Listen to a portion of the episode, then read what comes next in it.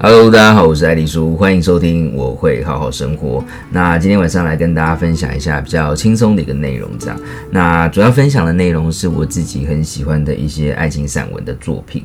那今天要分享的作者就是我们的张小娴。那张小娴可以说是全华人世界的爱情知己，这样。那如果你不知道张小娴的，你可以听听。金庸这么说，金庸先生曾经说过这么样的一段话，这样他说：“关于武侠，你可以问我，但是关于爱情，你应该去问张小娴。”嗯，光这一句话，我们就可以看出张小娴在华文爱情文学里面的地位了。那张小娴是出生在一九六七年的香港，这样。那他的小说主要是倾诉恋人们的微笑与泪水，至今已经出版超过四十本小说和散文集。他对人性的洞察，使他开创了一条既温柔又犀利的爱情文学。而他的新浪微博拥有超过六千五百万的粉丝，那些温柔细腻的字字句句也都抚慰了我们。而我们也从他的作品当中豁然明白，爱情的事从来都不重要。当你舍弃一些，你也许会得到更多。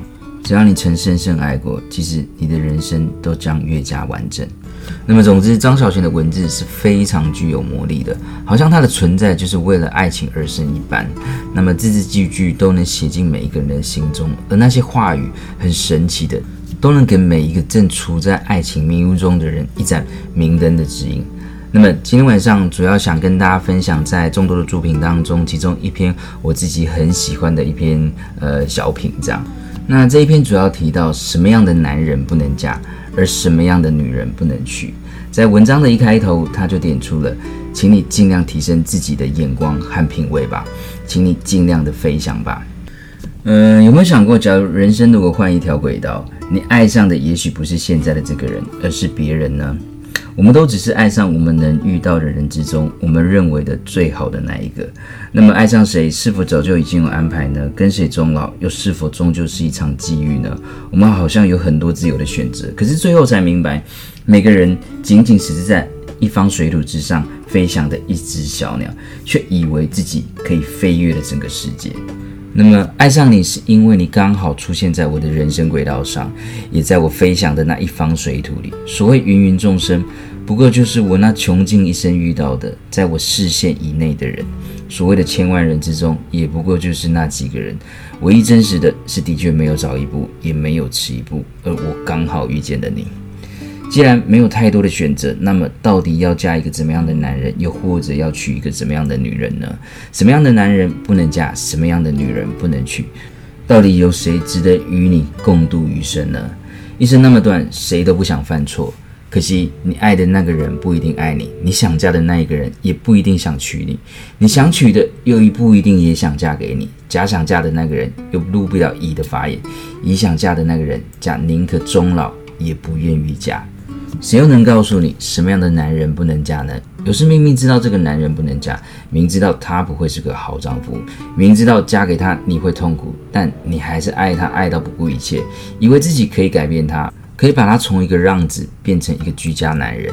我只能说，当你懂得爱自己，当你头脑清醒的时候，请你跟自己说：嫁一个对你好的男人，嫁一个肯承担的男人，嫁一个比你聪明的男人，嫁一个你十年后也会为他感到骄傲的男人，嫁一个有幽默感的男人，嫁一个有理想和事业心的男人，嫁一个爱家庭的男人，嫁一个善良的男人，嫁一个肯舍得让你花钱的男人，嫁一个肯上进和奋斗的男人，嫁一个对你的家人和朋友好的男人，嫁一个会。照顾你的男人，加一个不断进步的男人，加一个对自己有所要求的男人，加一个专一老实的男人，加一个爱你的男人，是不是太难了呢？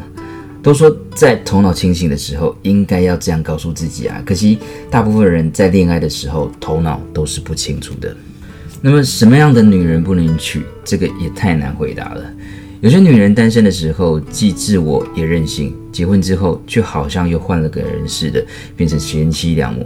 人难道不可以改变吗？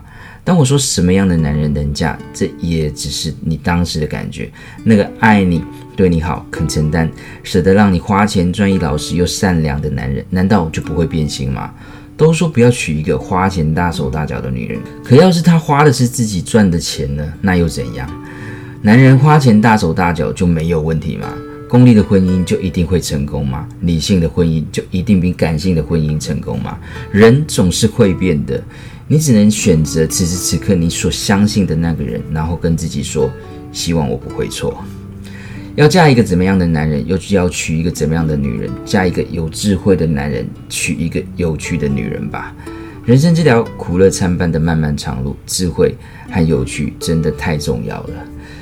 至于如何去判断什么是智慧，什么是有趣，那是每个人自己的智慧和品味。假使你连这个判断能力都没有，那么谁也帮不了你。当你还年轻，好好的去享受爱情吧，好好的去为自己的人生奋斗吧。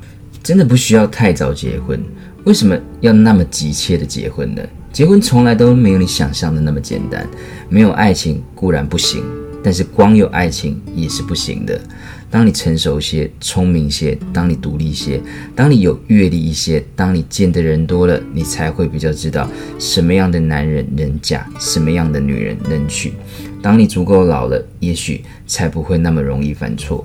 既然不可能换一条人生的轨道，既然注定生于这小小的一方水土之上，能见的只有那么多，那么，请你尽量提升自己的眼光和品味，请你尽量飞翔吧。那我是艾迪苏，我们今天晚上的分享就到这。如果你喜欢这类型的分享，也非常欢迎你到我的 IG 呃留言跟我分享，或是截图这一集的节目内容，然后在 IG 的线动上分享，并 take 我让我知道。那今天节目内容就到这，感谢你的收听，我是艾迪苏，我们下一集节目见。